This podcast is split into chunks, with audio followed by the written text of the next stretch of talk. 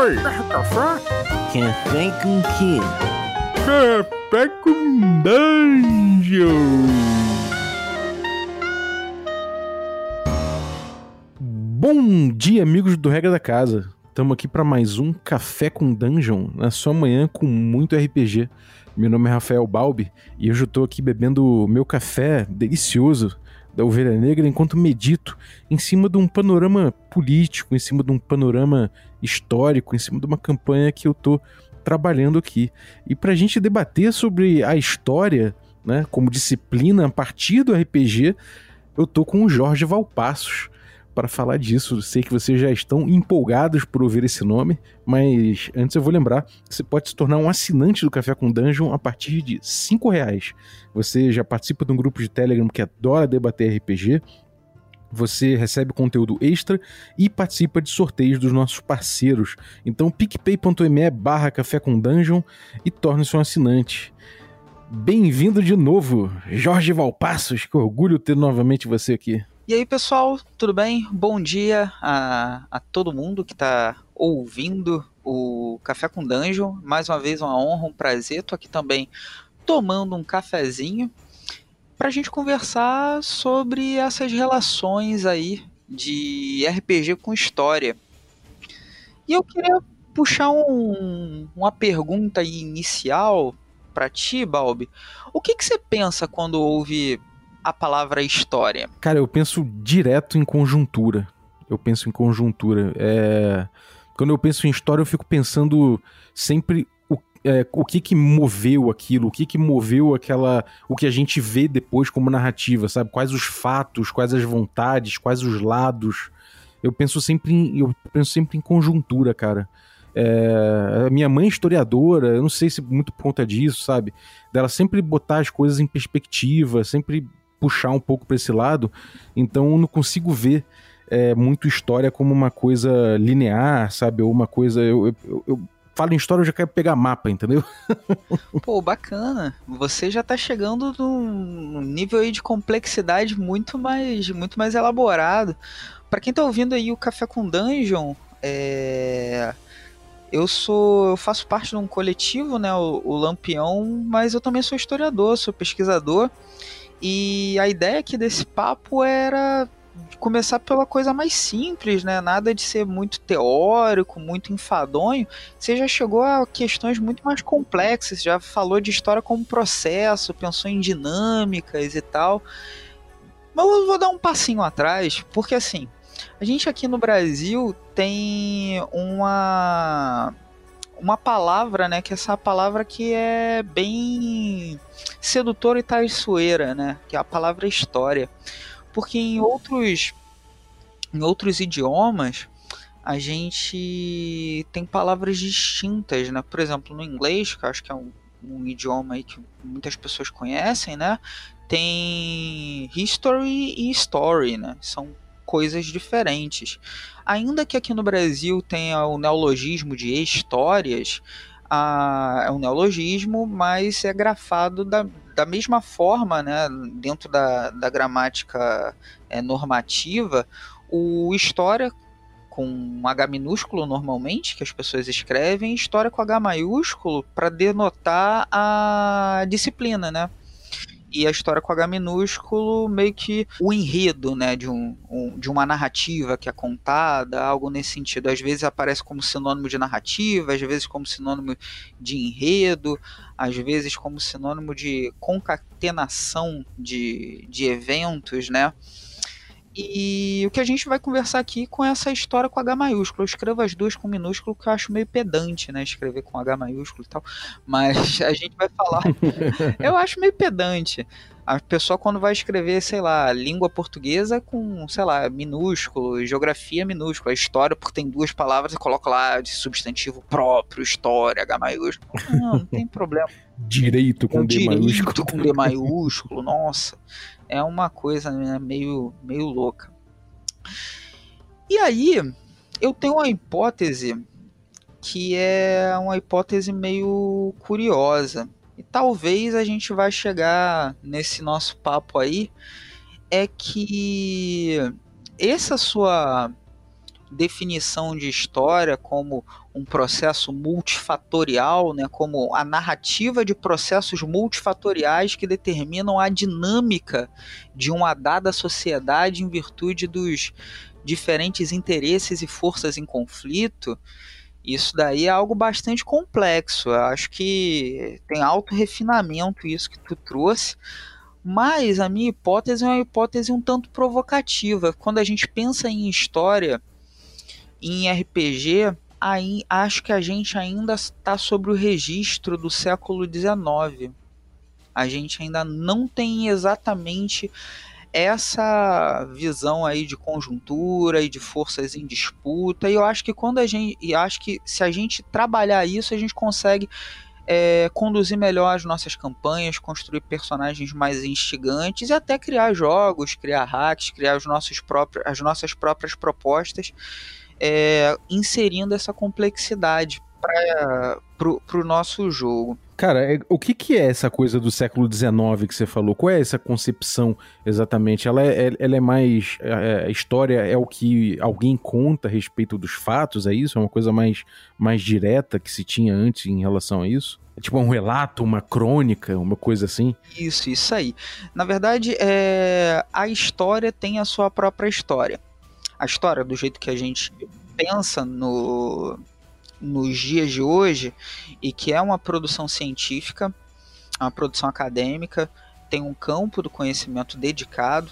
É, inclusive, a gente está gravando em 2020 e esse ano foi é, sancionada a lei que regulamenta a profissão de historiador aqui no Brasil, que é uma demanda bastante antiga da classe dos historiadores.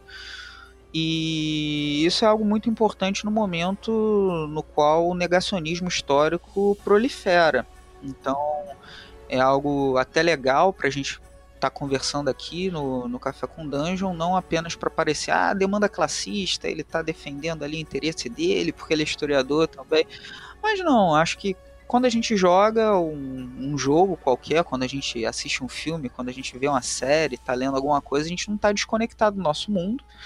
E a gente está nesse mundo que é um mundo que é bastante é, complexo e está tentando revis, é, revisar e negar é, conhecimentos que já tão, que são consensos acadêmicos.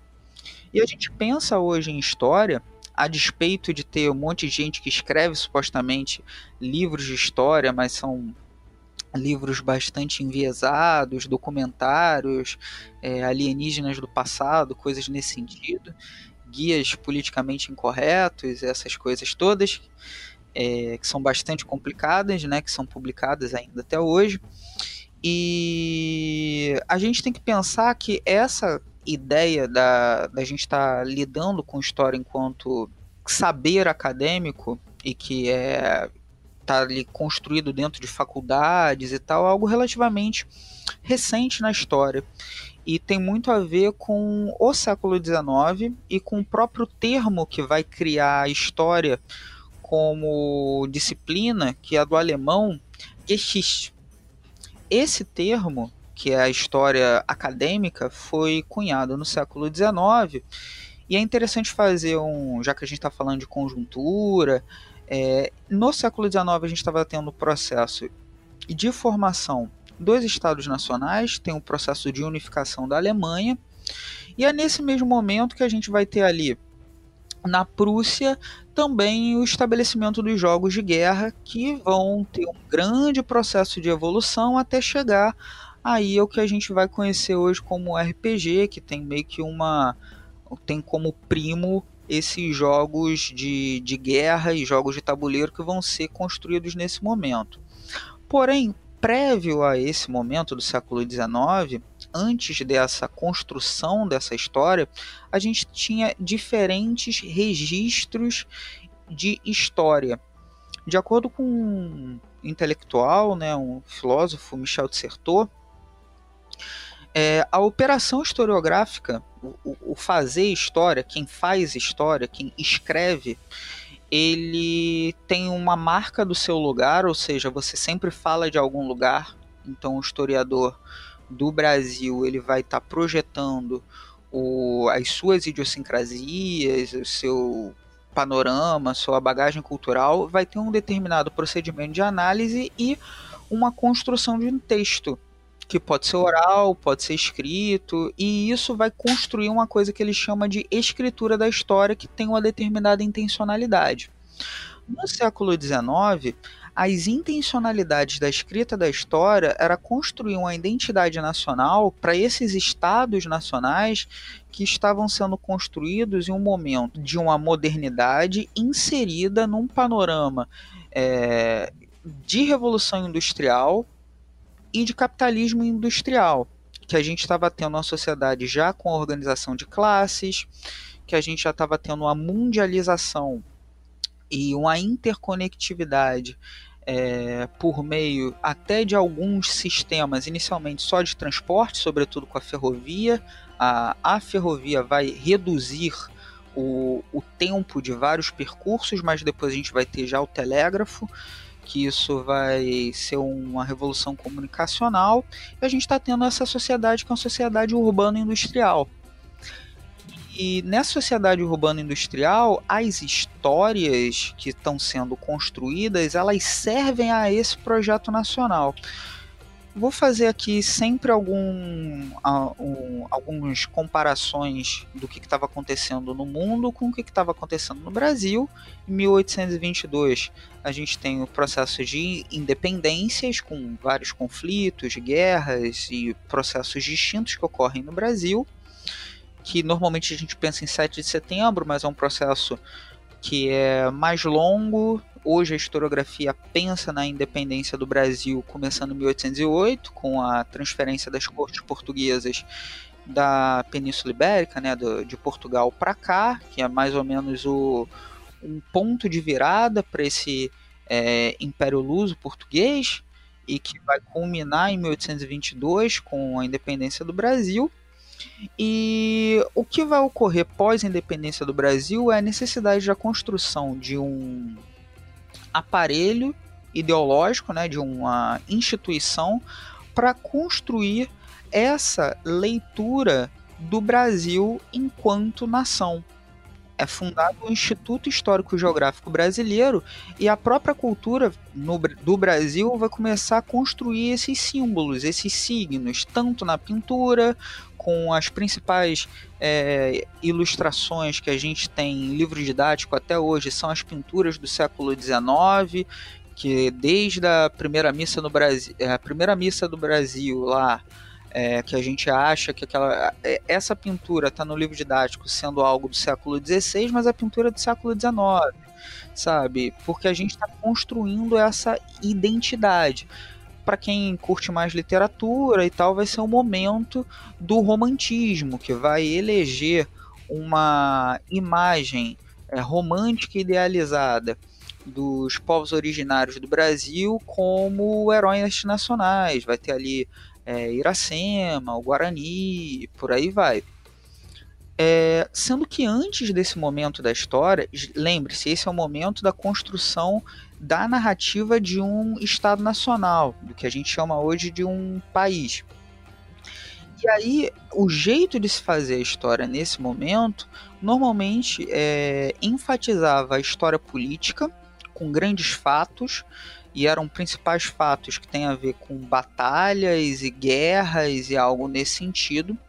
Uma cronologia que ela é linear, progressiva, e que vai é, priorizar o progresso tecnológico e vai colocar como grandes nomes heróis nacionais é, que vão, de certa forma, ser quase que cultuados como heróis e vão estar tá ao lado mais ou menos do que em outro registro a semideuses, a pessoa, personagens que fizeram coisas incríveis e são grandes nomes, é o, o momento que a gente vai ter a, a invenção do Pedro I como um grande herói nacional que libertou o Brasil do julgo da metrópole. No caso da historiografia estadunidense, vai ter desde os é, pais fundadores até mesmo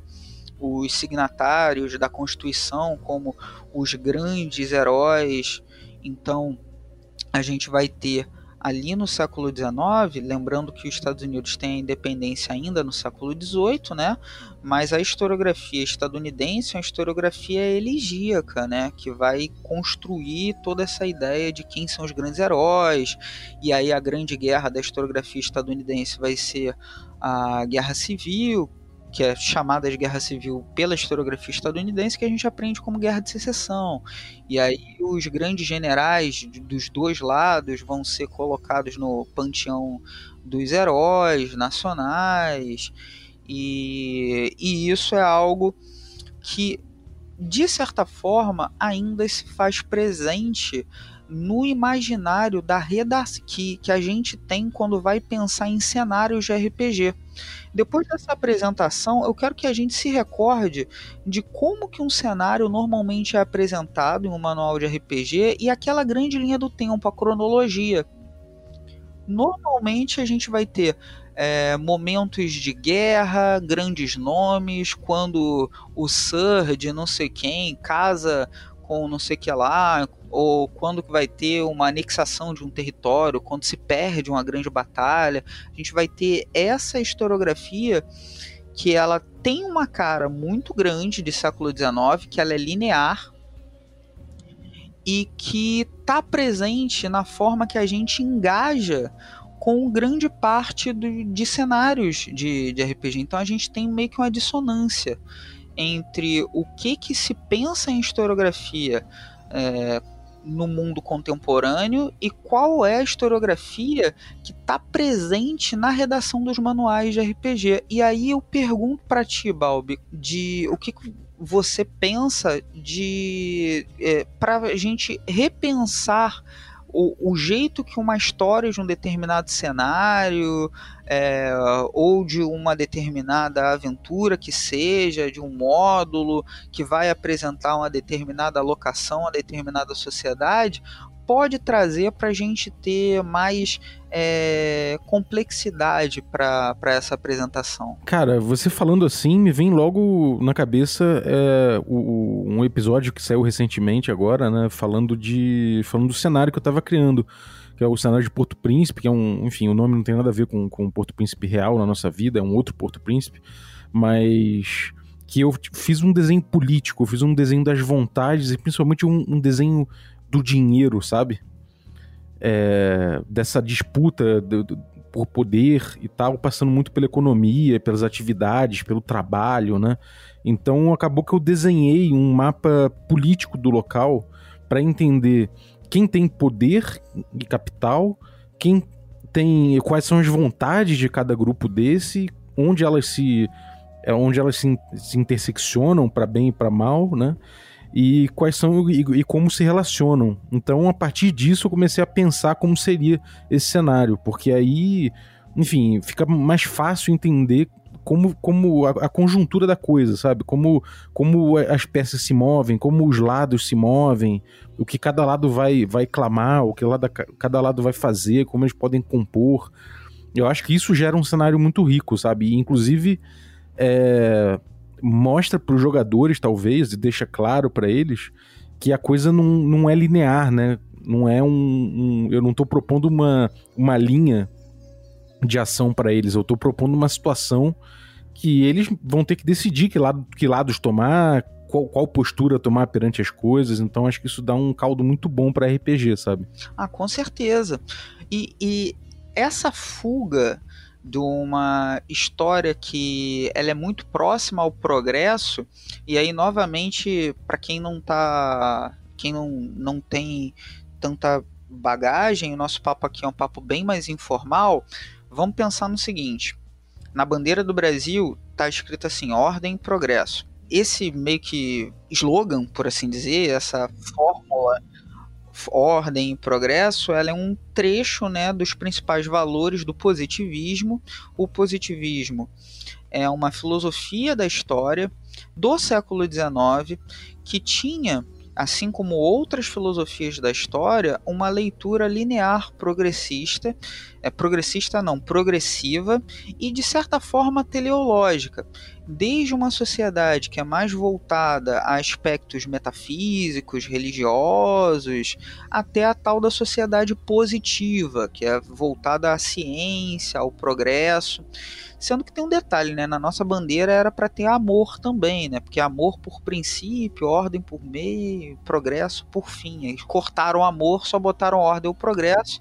Então o Brasil não tem amor desde a sua bandeira, né? Olha que coisa curiosa. Isso do, do positivismo é, faz parte de uma das três principais escolas, né, por assim dizer, ali do século XIX, que vão ajudar a moldar esse pensamento, né, que vai formar o que, que a gente tem em torno da história enquanto ciência. Primeiro que o século XIX é o século da ciência enquanto é, é, em sua primazia. Não é à toa que a história ela está ali se legitimando enquanto saber acadêmico dentro das universidades, tomando de empréstimo inicialmente a metodologia das ciências naturais, mimetizando as ciências naturais para construir o seu método. Isso vai estar tá presente no positivismo e na escola metódica. O positivismo vai ter a ver com as entre aspas, técnicas laboratoriais, de você fazer meio que um experimentalismo.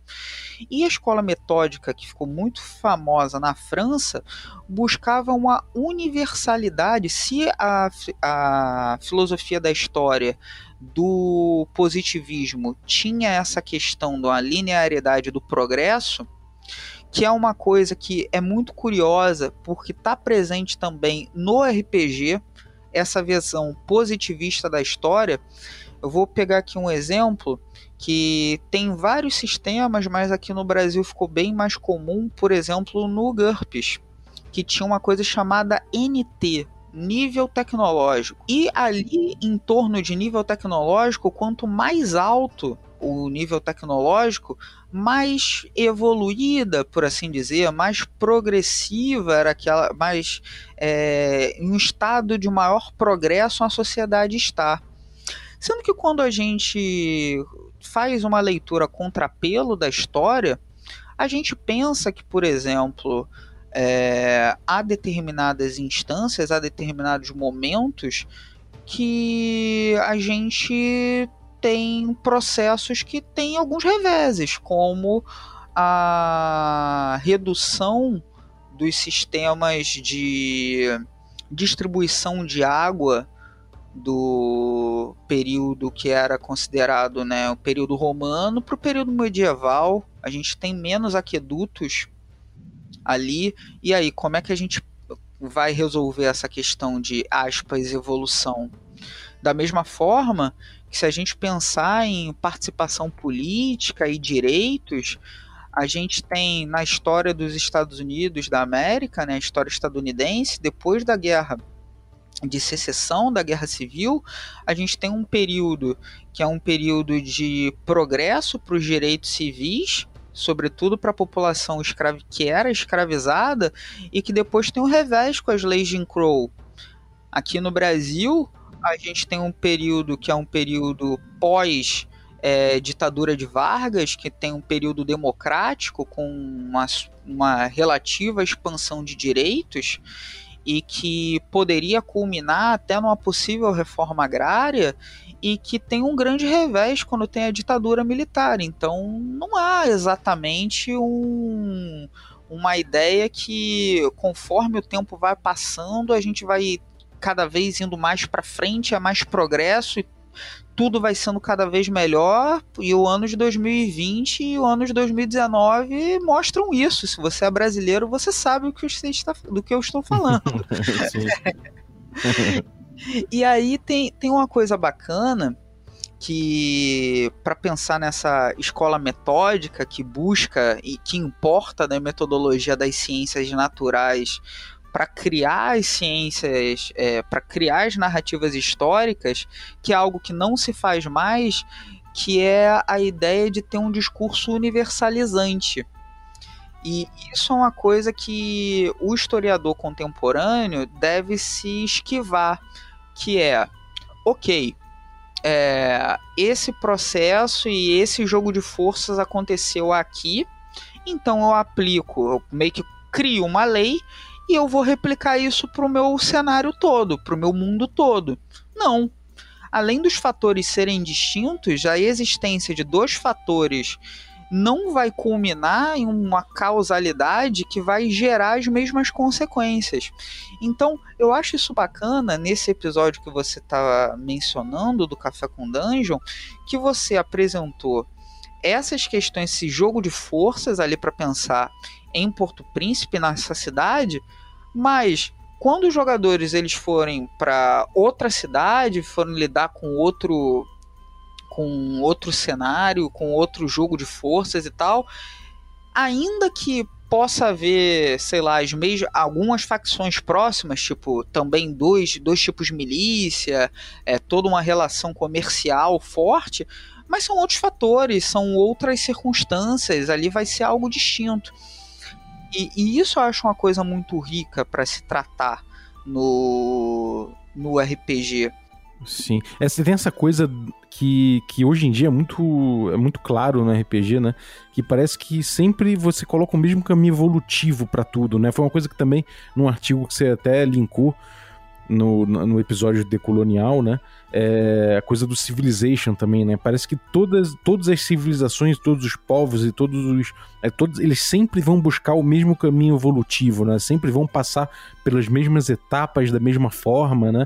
Do tipo, é como é quase como crer que se não tivesse sido uma um mundo colonial de origem euro europeia no, tomando o planeta teria sido um mundo colonial de origem andina tomando o planeta, ou um mundo colonial de origem chinesa, como se esses povos não tivessem particularidades, não tivessem outras questões também, né? É, e esse dilema do que, que seria um, uma outra uma outra nação, um outro estado com um nível tecnológico alto, se ele essencialmente seria um império e dominaria outros, outros territórios, é o dilema do filme Pantera Negra. Se a gente observar com, com cautela, o modelo do Eric Killmonger é o modelo de expansionismo militar que o rei T'Challa vira e fala: não, a gente não vai fazer isso. A gente tem aqui a tecnologia, a gente vai lidar com essa questão de uma outra forma.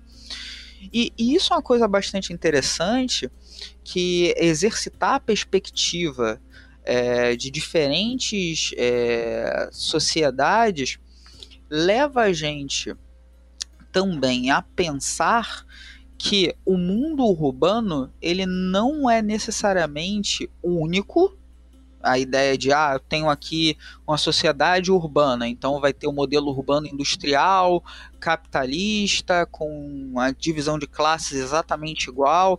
Tem um, um livro muito bacana chamado Realismo Capitalista, é, é, que ele começa com o, o, primeiro capítulo dele, né, faz aquele questionamento, né? A gente consegue imaginar distopias e mundos completamente exógenos, é, espécies alienígenas, outros planetas, mas a gente não consegue pensar num arranjo social que não seja capitalista. E que também a gente não pensa na historicidade do capitalismo, acha que desde que o mundo é mundo, que há uma organização da produção e da reprodução da vida humana em torno de trocas de mercadoria reguladas pela exploração da mão de obra. Porque assim, troca de mercadoria não é igual a, a capitalismo. Então, também tem isso, né? E, e a gente, no, às vezes, olha para um determinado cenário que o cara começa a, a construir um período, às vezes até ágrafo, do passado de um determinado reino e tal, etc., que ele já se comporta ali como uma mini fábrica que tem seus trabalhadores e tal, e que tem um regime ali de exploração, só falta bater cartão oito horas por dia, e que como a, é, produção de excedente, como é a histórico, né? O mundo tem produção de excedente, a, visar o lucro e não é assim, existem distintos arranjos sociais. E isso é importante, acho que é importante também a gente frisar que é, assim, é, é óbvio que é, uma, é, um, é um achismo meu também, eu posso estar errado nisso, você me corrija se eu tiver.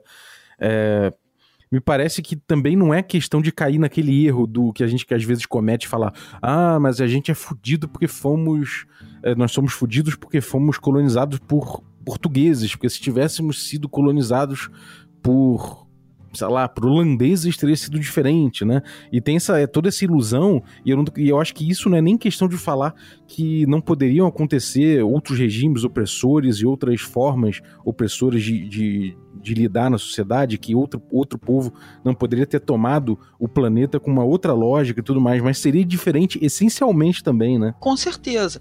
É, essa falácia de, ah, seria diferente se a gente fosse colonizado por preencha aqui uma nação é, europeia ou do, do norte global, é, é, uma, é uma falácia que é uma falácia que eu considero, no mínimo, curiosa, né?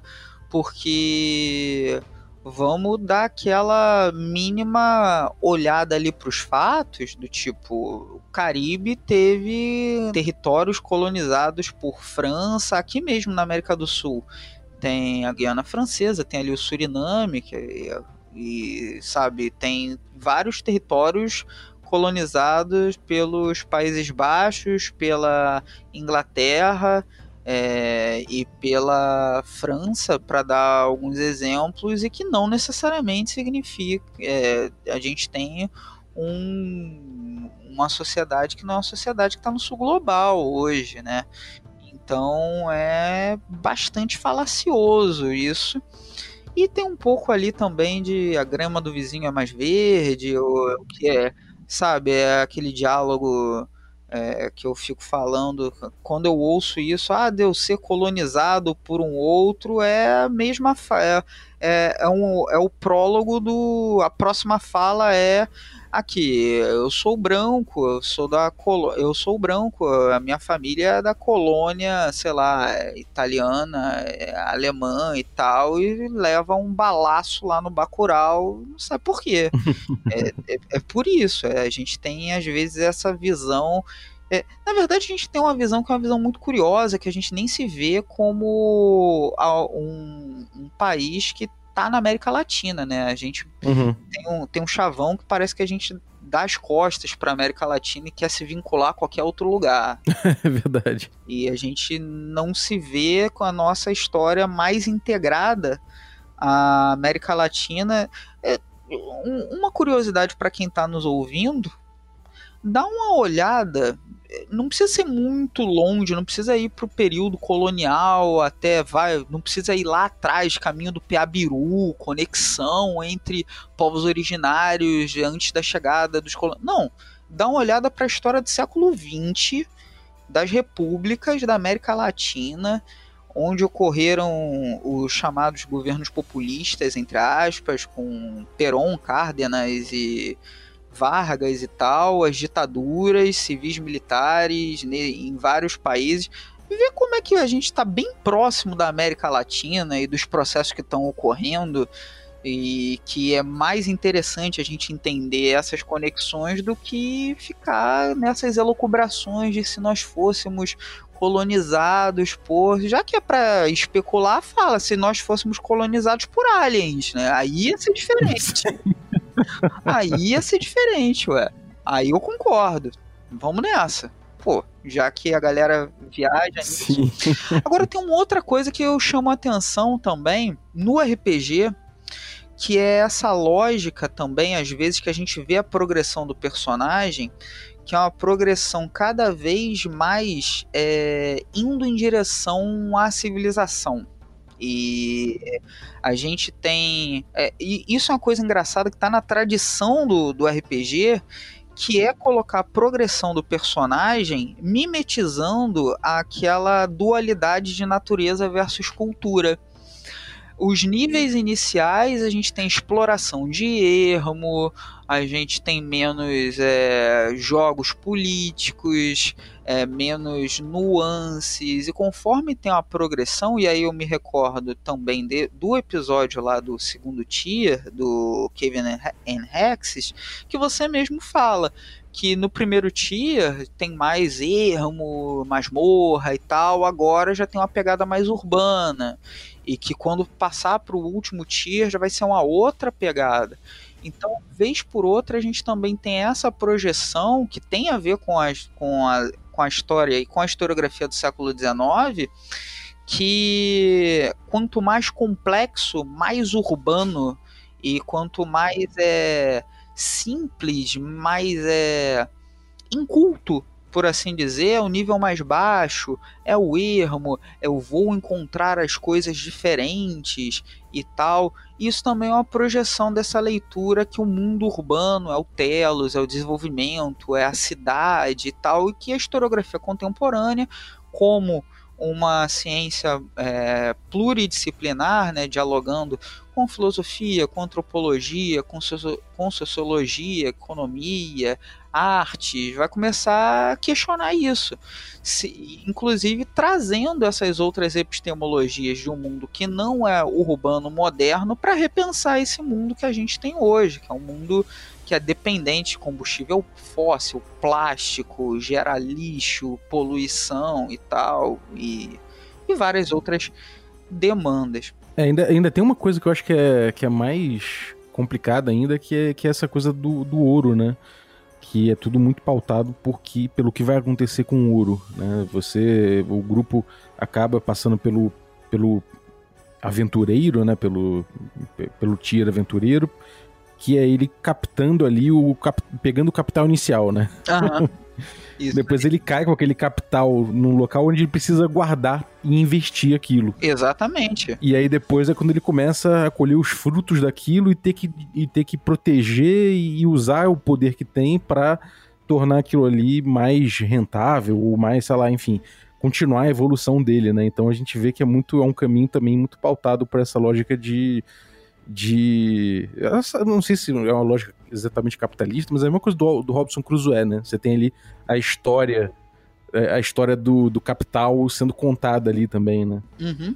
E, e nada tira da, dessa minha hipótese, dessa historiografia, que é uma historiografia que tem muito a ver com o século XIX, mas que é reproduzido nos sistemas educacionais dos Estados Unidos e que foi bastante no século XX, né, com os manuais que ajudaram a pensar na cultura política e no regime de historicidade. Aí tem um, um filósofo, né, o François Hartog e o Michel de Certeau, é, que lidam com esses conceitos né, de regime de historicidade, que tem muito a ver com a historiografia francesa, mas os regimes de historicidade que estão plasmados na narrativa do RPG tradicional, elas têm a ver com o acúmulo inicial, que normalmente é dado por uma atividade exploratória, para depois ter um investimento em um cenário urbano, para depois ter uma administração, manutenção e expansão dos seus domínios.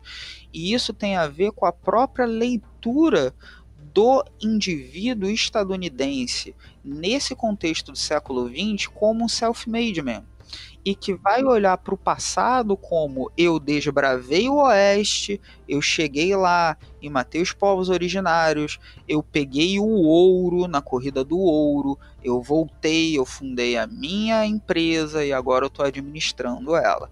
Aí você vai falar, nossa, agora o Jorge Valpasso é conspiracionista. Ele tá aqui falando que, pô, a galera que construiu o RPG tinha essa intencionalidade vilanesca de construir o processo de é, upar níveis e tal.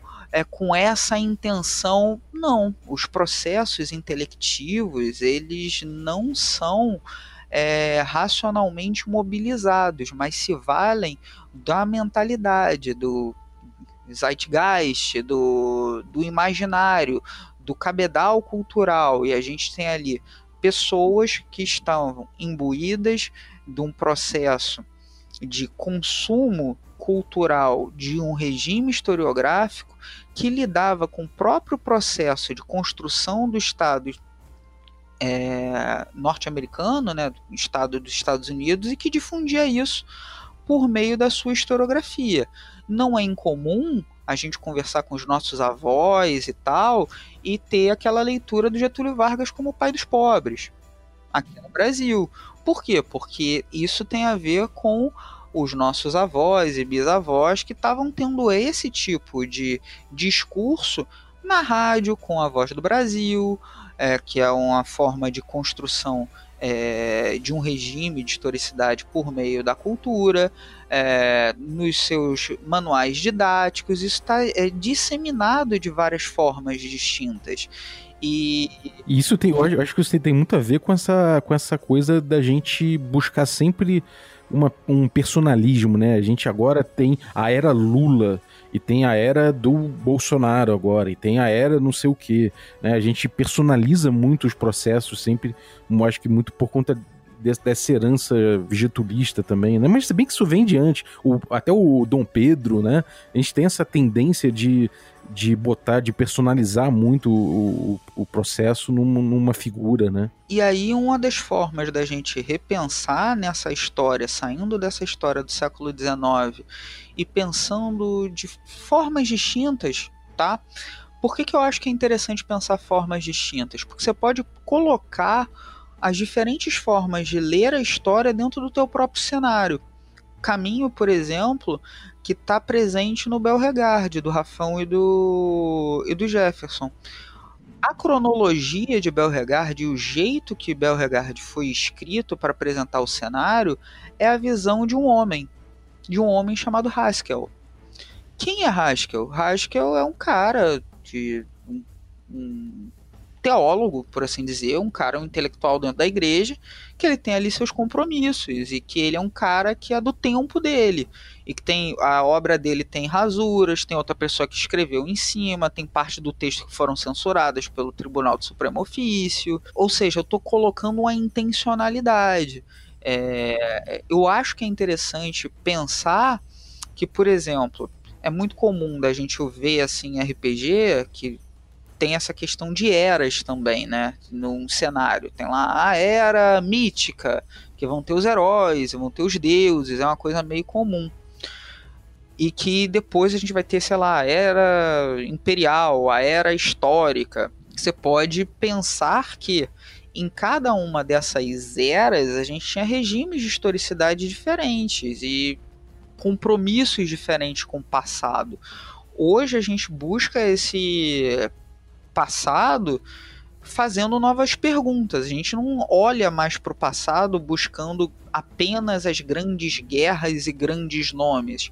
A gente olha para o passado questionando sexualidade, vestimenta, é, gênero, é, etnia, economia, e economia também de uma forma menor, no sentido de o que, que as pessoas precisavam para se sustentar, é, alimentação, dá para se inserir todas essas camadas para tornar o teu jogo muito mais complexo. No lugar de você colocar é, alguns marcos na sua na história do teu cenário e tal, em torno de grandes mudanças políticas, ó, saiu aqui da monarquia e foi para a república, porque isso é uma construção aí que tem muito a ver com o Império Romano, né?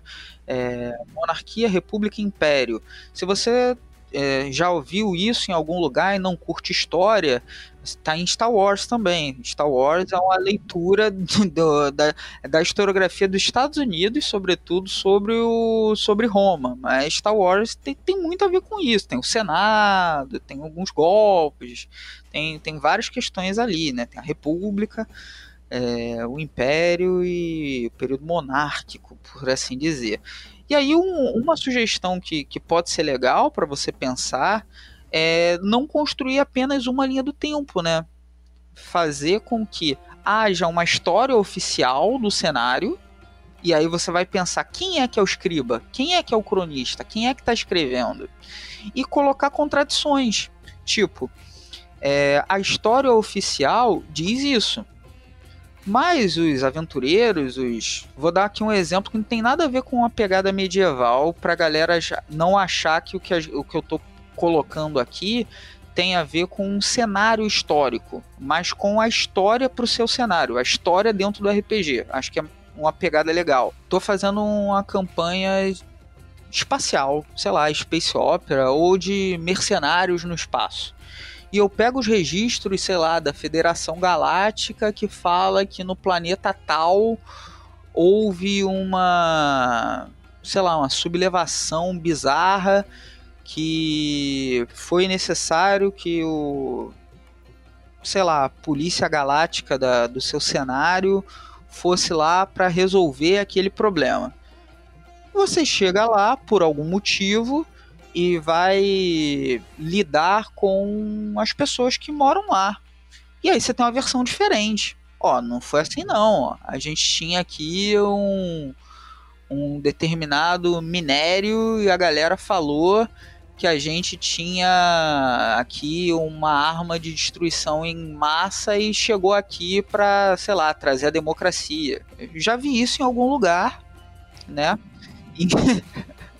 Não sei, deixo aí no ar para quem quiser pegar. Mas é, é isso, né? Lidar com não apenas aquela é, linha do tempo que está no início do manual como a verdade, como o Belregard faz, brinca, né? Aquilo dali foi escrito por alguém, pode ter contradição e tal, mas apresentar outras nuances. E aí entra uma coisa que, que aí vai uma provocação, que é uma provocação, sei lá, de historiador e ou de jogador de RPG ou de criador de RPG efetivamente para que há a linha do tempo e a cronologia apresentando um cenário de jogo? Para que, Balbi? Para que que tem isso? É, eu acho que é uma forma, uma forma quase, é uma forma inocente talvez, não sei, quer dizer, assumindo que a galera tá de boa fé, né, quando, quando faz isso, mas é uma forma inocente de poder situar a galera no, no, no, no tempo, né? No, no, que, em que etapa que, que, que, a galera tá, o que aconteceu antes, né? O que, o que, que pode acontecer depois. Acho que é, uma, é um jeito meio. É, é, claro que você tá olhando praticamente em uma dimensão só, né? Quando você faz isso. Mas eu acho que é um jeito de passar uma visão, uma visão a respeito do cenário, né? Uma visão possível dentro do cenário. Acho que é mais isso. Perfeito. É, é, a, ideia de, um, de, uma linha do tempo, é, de uma cronologia, é estabelecer referências. É, basicamente, né, se a gente vai definir a definição mais simplista né, de história, né, que é história né, vem do grego inquérito, pesquisa, né, então a pesquisa é a atividade intelectual que estuda, é o estudo das ações de pessoas, de seres humanos no tempo. E aí eu crio balizas, né? Crio marcos para criar referências. Só que eu não estou dizendo para você abandonar essa cronologia, mas pensar como que ela é feita e talvez estabelecer outros marcos para a gente sair dessa história é, única de grandes nomes e grandes pessoas que normalmente são homens brancos, heróis fortes e que foram grandes conquistadores etc. E talvez você pode inserir desastres naturais na, na sua cronologia. É, você pode inserir um momento que é um momento de fome.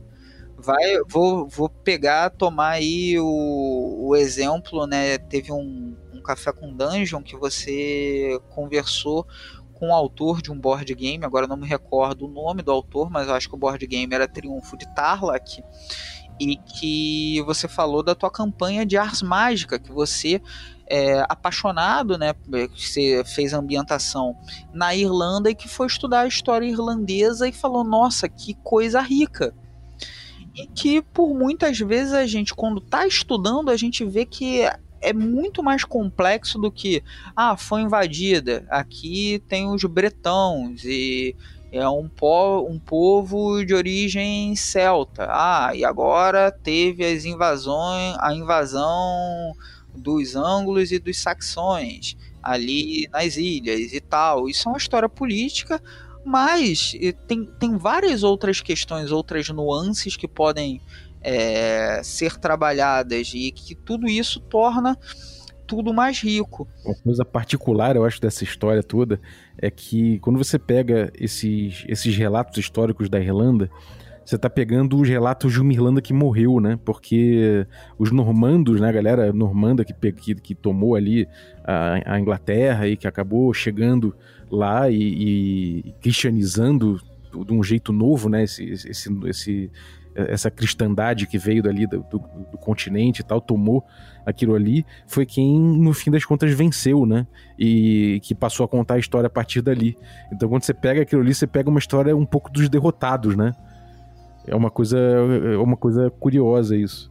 É, isso que você que você trouxe, né, que era uma última provocação que eu ia colocar, que é a questão do de quem conta a história normalmente é o vencedor. Felizmente, todo o século XX, com várias reivindicações de grupos sociais distintos, negros, indígenas, mulheres, movimento LGBTQIA+, a gente está buscando outras histórias, né? Histórias plurais.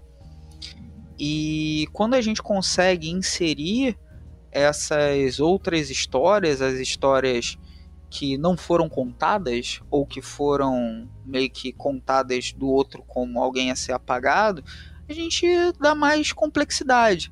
Agora, tem, tem uma, um, um ponto que é um ponto muito legal, me lembro do Walter Benjamin, ali da Escola de Frankfurt. Pode falar a Escola de Frankfurt no programa? Porque dizem aí né, que o rock leva ao aborto, que leva às drogas, que leva ao satanismo, essas coisas. Então, então aí, aí que pode mesmo, pô o, caos. Se for, se for para trazer o, o, caos e o, o, diabo, a gente tá em boa companhia. Eita, eita. E, e aí uma coisa legal, né, do, do Walter Benjamin, que ele, ele lida muito com a relação, eu, é quase de velar o passado, né? Você falou, ah, a, a Irlanda que tá lá na pesquisa, que, que que estava na campanha e tal, é uma Irlanda que já foi, e é uma Irlanda que não é. E eu acho que é um movimento importante da gente pensar em história no RPG é que um certo ponto bacana, ainda que haja é, permanências, mas a história é a gente sempre está lidando com o morto, né? É verdade. A gente sempre está lidando com a finitude, com um processo que a gente só tem a reminiscência e a gente só enx consegue enxergar o passado por meio da ruína, a, aquilo que continua, né? Uhum. É, e o, o que continua, continua degradado, continua como uma ruína. A gente não tem é, exatamente o que aconteceu lá. Uhum. E eu acho que são algumas coisas bacanas até para a gente pensar na experiência de exploração. É, eu, eu encontrei determinado artefato, eu encontrei determinada ruína e tal, mas o que que eu tenho do meu presente que se relaciona com aquilo ali? Uhum. É, eu quero resgatar alguma coisa e tal. Então são coisas legais. E quando a gente está lidando com isso, a gente também está lidando com fonte, né? E se é para meio que fechar um ciclo, né, do início da nossa conversa, já que é para a gente sair do momento de negacionismo e de fake news, quando você vai colocar ali, por exemplo, um NPC que fala que, ó, no passado aqui teve esse planeta, né, naquele exemplo hipotético que eu dei, que a Polícia Galáctica teve que dar um jeito nesse planeta rebelde e tal, porque estava rolando ali alguma coisa. Chegando no planeta, você começa a ter evidências do oposto de outra coisa. Ou seja, você começa a, a reconstruir aquele passado oficial por meio de fontes históricas. E aí é outra E fontes primárias, fontes né? primárias. E aí eu acho que é uma coisa bacana para você inserir em campanhas de investigação. Você brincar com a própria cronologia, com a própria história que é contada pelo teu cenário, apresentando artefatos, documentos, relatos que sejam fontes históricas. Que, e até uhum. colocar isso como desafio. Por exemplo, ah, tem um rei lá que está reclamando o trono porque ele se vê como um herdeiro antigo e tal, só que é mó migué, mó caô, isso vai dar um uma treta gigante lá pro teu cenário. A campanha vai ser encontrar as, as fontes, os, as fontes primárias, as evidências para tirar o, o, o cara que deu o golpe lá do lá do poder. Então, é uma possibilidade que é uma possibilidade bem bacana. Ou não, né? Se a galera chegar e for meio ardilosa, conseguir as, a, a, as fontes e chegar nele e falar, então, eu sei aí que você tá mentindo, eu tenho aqui as minhas eh, evidências. Eu, eu posso, né, de uma hora para outra virar um conselheiro, depende de você. Uma coisa que eu penso muito, cara, a respeito de disso tudo que você tá falando também do, do método histórico e do, da investigação histórica, é que e das fontes principalmente, né? É que muita gente fala, peraí, mas é se a gente ficar, ficar nessa, a gente de, de compor várias visões a respeito do que aconteceu, a gente vai acabar botando aí no mesmo barco várias fake news, né? E o que que separa uma visão que é aceita e que é aceitável e que é historicamente precisa de uma que não é? E talvez isso seja justamente o, o trabalho de investigação das fontes, né?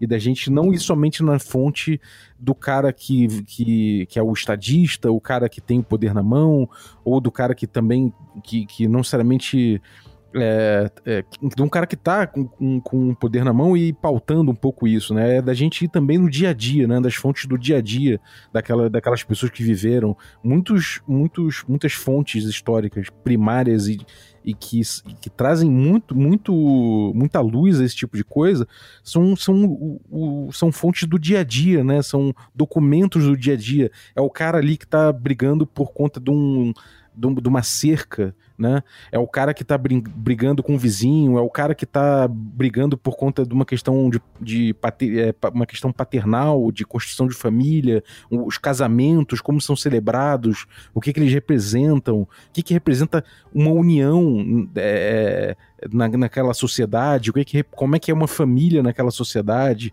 Então esse tipo de coisa informa muito sobre um cenário e talvez muito mais do que a história que que, que, que a, a história oficial, né, daquele local, a história oficial de Roma, a história oficial do Império do, do Império quando veio para o Brasil, né, esse tipo de coisa assim, né? É, tudo isso são questões que a historiografia do século XX coloca e aí que se distancia dessa daquela minha hipótese de provocação do, da história do século XIX, de história oficial e que é a história do condado de a história que no final das contas viram a grande história de identidade nacional, a história de pertença e que não é uma história conectada, e que não é uma história que vê os atores históricos, os agentes históricos. É, mas a fake news acaba sendo aquela que não tem, não, não tem respaldo nas fontes, né, cara? Mas mais do que isso, aí é que entra uma coisa para dar um refinamento bacana para sua para sua mesa de RPG.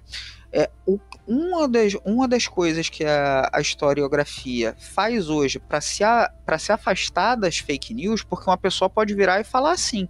Tem até um filme bem bacana de um negacionista que narra a história de um confronto entre uma historiadora e um historiador alemão ou britânico, agora não me recordo, que é um negacionista britânico, foi corrigido aqui, é, em tempo real, sendo corrigido, é, um, historiador, um, historia, um historiador britânico que é um negacionista do Holocausto, e como que a historiadora ela meio que vence até no tribunal essa, essa questão.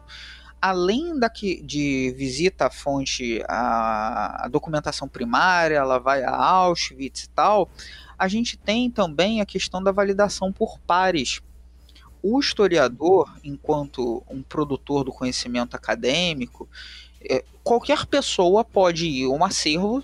Vamos pensar aqui no caso do Brasil, tem várias bibliotecas e acervos que uma pessoa qualquer, um curioso, pode pesquisar, pode ter acesso e publicar um livro. E publicar um livro, ok, sem nenhum problema. Faz um registro na biblioteca, paga lá uh, é, para você ter o índice catalográfico, ou tu faz a sua própria edição, ou encontra uma editora louca ali para publicar o seu livro, ok. Agora, você submeteu a tua pesquisa a uma análise de pares? Foi publicado previamente, teve aceite em revistas acadêmicas que têm respaldo científico junto às principais universidades do mundo? Sabe?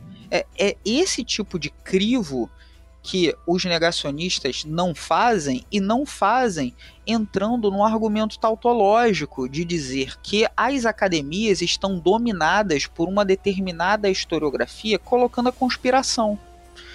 Ah, eu não vou, eu tô fora da academia, eu sou um outsider porque a academia toda está é, conspirando junto. Claro, a academia do Brasil, da Suíça, da da França, da Alemanha, tá todo mundo conspirando, né? Tem uma grande conspiração e o cara lá que pesquisou sozinho, ele tem a verdade. Uhum. Eu tenho uma, uma te pergunta, uma provocação, agora é minha vez.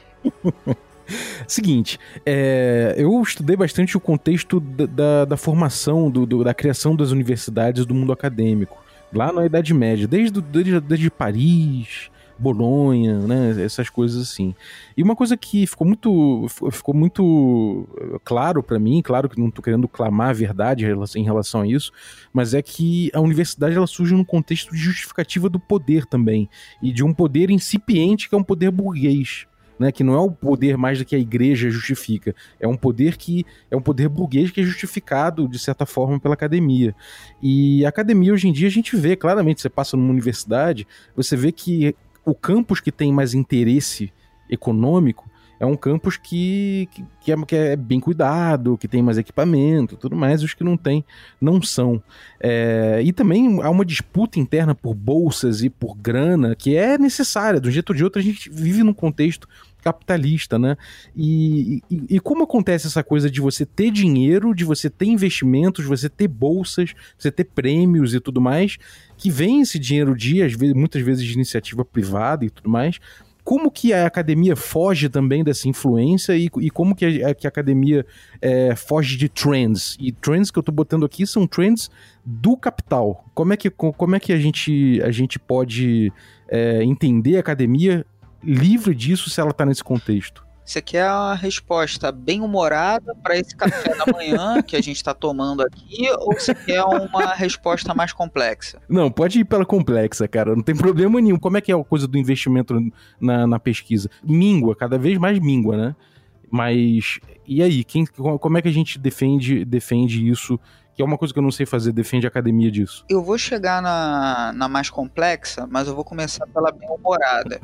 Manda. A, a bem-humorada, ela é assim, não existe uma preocupação do, do grande capital em investimento nas ciências humanas, normalmente. Isso nos dá uma boa segurança em relação à autonomia e legitimidade da produção do nosso saber. Em relação ao capital, né? É, exatamente. as fundações, etc., não vão botar dinheiro na galera que está tá, é, fazendo estudos decoloniais e criticando o norte global. Não vai botar ali. Eu vou botar dinheiro onde? Eu vou botar dinheiro por exemplo, em uma pesquisa de educação que vai dizer que é importante formar mão de obra barata e tal, e é isso aí. Então, buscar é, essas é, as teorias em torno de antropologia, sociologia, filosofia e história de uma forma mais autônoma dentro do, do jogo acadêmico, é, eu considero relativamente mais de boas do que do campo, por exemplo, de engenharia de petróleo. É, né? O lobby é como? Ali é loucura. Ali é tenso, né? É, eu, eu já tive uma discussão na internet com uma, com uma menina que que estava falando de matriz energética. E minha, a minha mãe é historiadora de, de, desse ramo. Né? E depois eu parei para perguntar para minha mãe se o que ela estava falando precedia. E, e, ela tinha um estudo acadêmico, ela era acadêmica disso. E a minha mãe falou: Cara, isso aqui obviamente é pago. É. Então pronto. Sabe? Tipo, falou, é isso, é exatamente isso que rola, cara. É bizarro. Agora, tem coisas que são importantes, né? Que nós não somos consumidores passivos de informações. É, além do bom e velho follow the money, que é o que a gente está falando agora, É, exatamente. para a gente chegar em quem é que está pagando as pesquisas e tal, é, o procedimento que eu busco para ter visões plurais é buscar a autoria de diferentes locais e de diferentes grupos sociais. Vou dar um exemplo bem tranquilo. Quando eu vou estudar é, game design, não me interessa ler apenas a galera que pensa é, o LARP nórdico. Me interessa também as práticas de jogo na Colômbia. Me interessa também ver como que se joga D&D na Índia Caralho. sabe? É, essas questões ajudam a você a, a pensar na própria construção né, do, do que, que a gente chama né, de cultura lúdica, da cultura do RPG, das práticas, de uma forma muito mais é, diversa. Então, quando a gente está pensando em academia, é, eu sugiro a mesma coisa. Se você acabou de ler é, um artigo que falou sobre a economia brasileira do século XVI. Você deu uma pesquisa sobre o nome do autor e tal, aí você descobre que o autor ele se vincula a uma teoria da história X, por exemplo. Ele é weberiano. Ele segue a sociologia do, do, do Max Weber. Ok, isso é uma leitura. Agora eu vou ler um marxista. Depois eu vou ler um liberal da escola, um neoliberal. Eu vou ler um pós-estruturalista, sabe? Ah, isso significa que eu vou ter que ler a mesma coisa quatro, cinco vezes? Então, normalmente, quando uma pessoa, né, um orientando, chega e faz esse tipo de pergunta, eu dou uma resposta que é uma resposta muito de boas enquanto professor. Pensa que você está aprendendo a tocar um instrumento musical, qualquer, e você não sabe exatamente qual caminho que você vai trilhar. Se você vai é, desenvolver mais essa técnica, se esse estilo é mais interessante para o que você gosta e tal, você compra um violão. Eu quero tocar violão. Como que você vai saber os caminhos? Não apenas para aprender a tocar, mas quais as músicas que você vai querer compor, inclusive depois, e não apenas tocar. É ouvindo e estudando. E aí você vai estudar diferentes aspas, escolas musicais até chegar àquela que você tem uma determinada afinidade, que você considera a mais apropriada para responder às suas questões. E mais, muitas vezes, tendo contato com algo que é diametralmente oposto àquilo que você tem afinidade, vão ser geradas novas questões para você criar uma outra composição. Então, ainda que eu tenha uma determinada é, visão em torno da história, e aí vamos sair de história e pensar de game design, ainda que eu goste de determinado estilo de, de pensar jogos, isso não me impede de jogar, de ler, de me apropriar, de retirar coisas, de pensar jogos em uma outra tradição. São paradigmas, são. É, formas distintas de lidar com o mesmo processo. Só que tal qual a comunidade, os game designers lidam com esse conhecimento, colocando em disputa e colocando em debate, mas escanteando o que é terraplanismo, Exemplo, chega uma pessoa e fala uma coisa que é completamente absurda. Por exemplo, aconteceu com o Thiago Rosa, ele até colocou no Twitter. Alguém chegou e falou que Tormenta Alpha era old school. Há um consenso de quem é jogador de Tormenta Alpha, de quem é, tá na cena OSR, de quem gosta de jogo que tem uma pegada mais narrativa, de quem joga Freeform, de quem é do LARP, de todo mundo que Tormenta, que Tormenta, que é Tormenta Alpha, não, é 3DT Alpha, Tormenta Alpha usa o sistema 3DT Alpha, mas o 3DT Alpha não é old school. Por quê? Porque os pares têm esse consenso, porque já conseguiram definir conceitualmente o que, que é o modo de jogar old school. Mesmo que eu não seja, eu sei manipular esse conceito. Por quê? Porque há um consenso estabelecido pelos pares.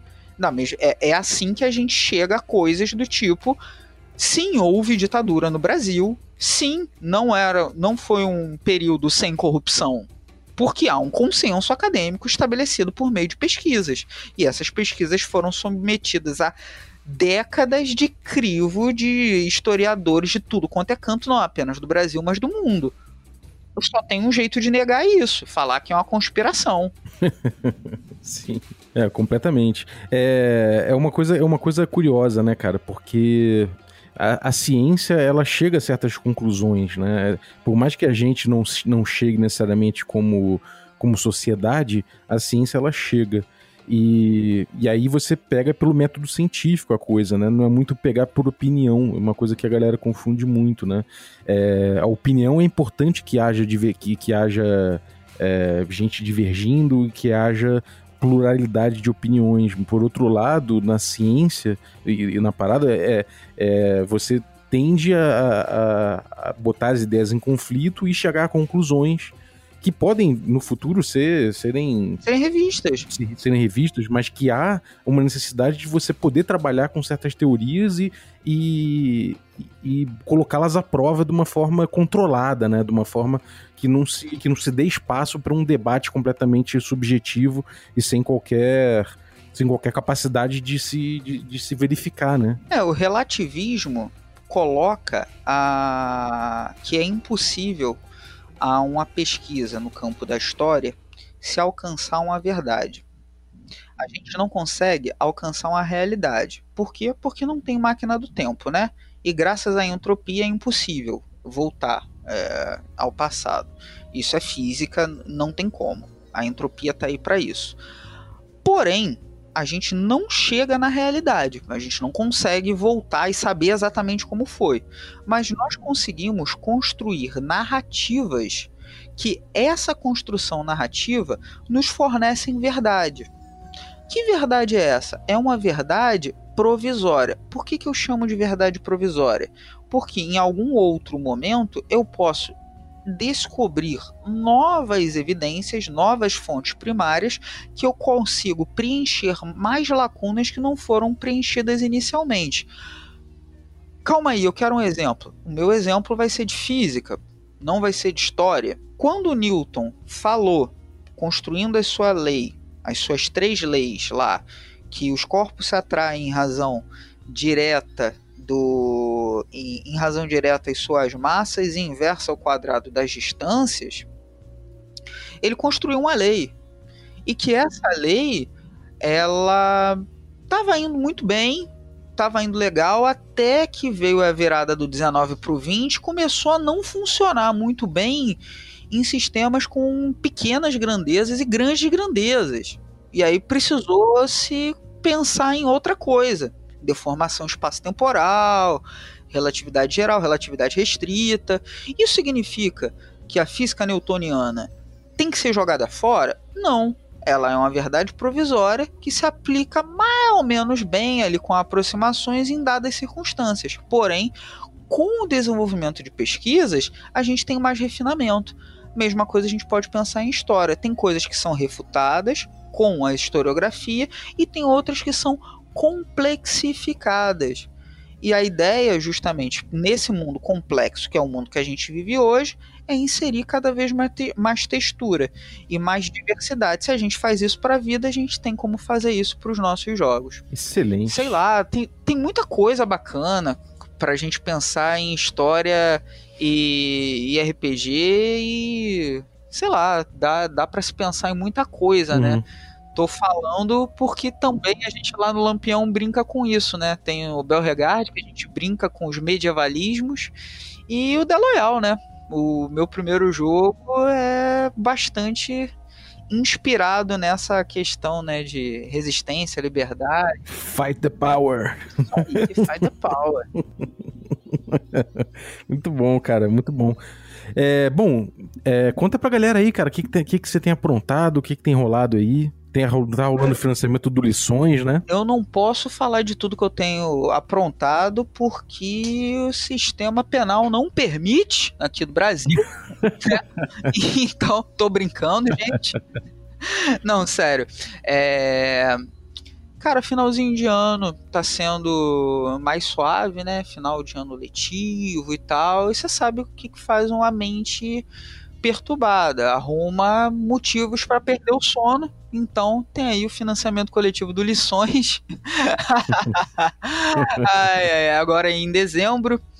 E é o projeto mais novo com a editora VEC, um jogo sobre viagem para outros mundos. Tem aqui um Café com Dungeon específico so, sobre lições, recomendo. Recomendo os outros que a gente citou aqui também, coisas bacanas. Tem sobre decolonialidade e tal, sobre o Triunfo de Tarlac e sobre o Caves and Hexes. São três referências internas. Agora a gente tá parecendo a galera que tem pós-doutorado, tá se autorreferindo. Tá, você que tá no, no Café com Dungeon, escute Café com Dungeon, porque, né, é aquela autorreferência. É, a, gente, a gente vence pelo, pelo cansaço, já são 600 episódios é. aí. e o que que a gente, o que que eu tenho feito? Tenho trabalhado agora no, no financiamento do Lições Conto aí com, com o apoio de todos. O Lições tem um RPG e tem um romance. Em paralelo, tô escrevendo dois jogos. Um é o Efêmera, que é bem indie, loucão. Esse vai ser um jogo bem doido, tipo sinestesia. E o outro se chama Herdeiros dos Antigos, é, que vai sair pela Char no ano de 2021, pela editora Char. E vai ser o meu regresso aos jogos de horror. Vai ser um jogo de horror aí. E espero que seja bem bacana. De alguma forma, esse jogo aí, o Herdeiros dos Antigos, vai estar tá lidando um pouco aí com o que a gente conversou um pouquinho nesse nosso papo aqui. E é isso. Maravilha. Eu vou deixar o, o link aí para você entrar no financiamento aí do Lições e, e, vou deixar o link também, obviamente, da, da Lampião Game Studio para você seguir também, porque é um conteúdo muito bom, não só do Jorge, mas também de todo o time, Rafão, Jefferson, o, Di, o Diego, né? Diogo. Rafão, Jefferson, Di, é, Diego, Diego Luiz e Priscila. Priscila, exatamente. Ah, então é um time forte aí para você explorar. No bom sentido, claro. Não, pode explorar, pode explorar. Eu estou tô naquele momento, né? Venha, venha. Então fechou. Pô, brigadaço, cara, pela aula aí mais uma vez. Muito bom trocar essa ideia contigo. E eu tenho certeza que quem ficou ouvindo aí também se deliciou. Muito obrigado, você que apoio que acompanhou a gente e muito obrigado também aos nossos assinantes que tornam essa aventura possível. Então vou agradecer aí aos nossos assinantes do nível Café Expresso. Muito obrigado aí, Rafael Willer, de Castro Schiller. Muito obrigado aí pelo seu apoio. Vou agradecer também aos nossos assinantes do nível Café com Creme. É... Então vou agradecer aí o Leonardo de Andrade Castilho. Muito obrigado, Léo. E vou agradecer também aos nossos, nossos assinantes Café Gourmet. Então, muito obrigado, Ricardo Mate, Adriel Lucas, Bruno Cobb, Diego Sextito, Rafa Cruz, Abílio Júnior, Rei Galvão, Francioli Araújo, Thiago Lima Barbosa, o Tito, Rafael Caetano Mingorance e o Mingo, Rafael Garotti Rezende, Guilherme Inojosa, Pedro Cocó, Erasmo Barros, Daniel Melo, Jean Paz, Pati Brito, Denis Lima e Rodrigo de Lima Gonzalez. Galera, muitíssimo obrigado pelo apoio de vocês, um abraço e até a próxima.